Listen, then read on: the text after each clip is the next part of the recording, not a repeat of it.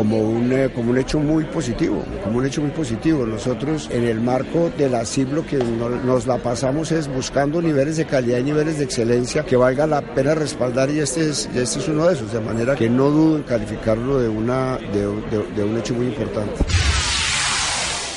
Lo voy a decir y es muy duro decirlo. Yo soy partidario que las salas de redacción solamente entren estudiantes de facultades que estén acreditadas y que tengan método científico. No me sirven. Yo hago periodismo económico, lo más cercano al periodismo científico. Y si usted no le lanza a un periodista, sea el Atadeo, no sé cuántas puedan haber, si usted le lanza una situación hipotética, el dólar llegará a los 3.100, se sostendrá en los 3.100, ¿qué va a pasar?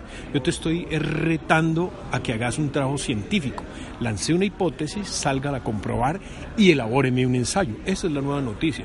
Cuando el estudiante no es capaz de elaborar la noticia con método científico, eso es simplemente un locutor o una presentadora o un cronista. Entonces, yo soy absolutamente amigo de que la academia se acerque cada día más a los medios y que se acerque más a este tema de, la sociedad interamericana. Ojalá se acercara más a AMI, a la Asociación de Medios de, en Colombia, lo, lo que eran diarios.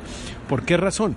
Porque es que cualquiera no es periodista. Ahora, hay unas personas con unos talentos, pero a mí sí me parece que cualquier cosa no es noticia. Es decir, oiga, ¿qué investigó? ¿Qué hizo? ¿Qué tiene de nuevo?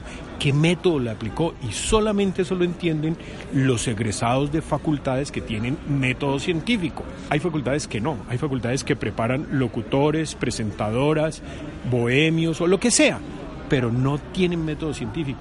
Y en un mundo tan interconectado, tan lleno de, información, usted tiene que generar y garantizar que genera contenidos de calidad, o al menos desde la prensa económica es lo que se busca.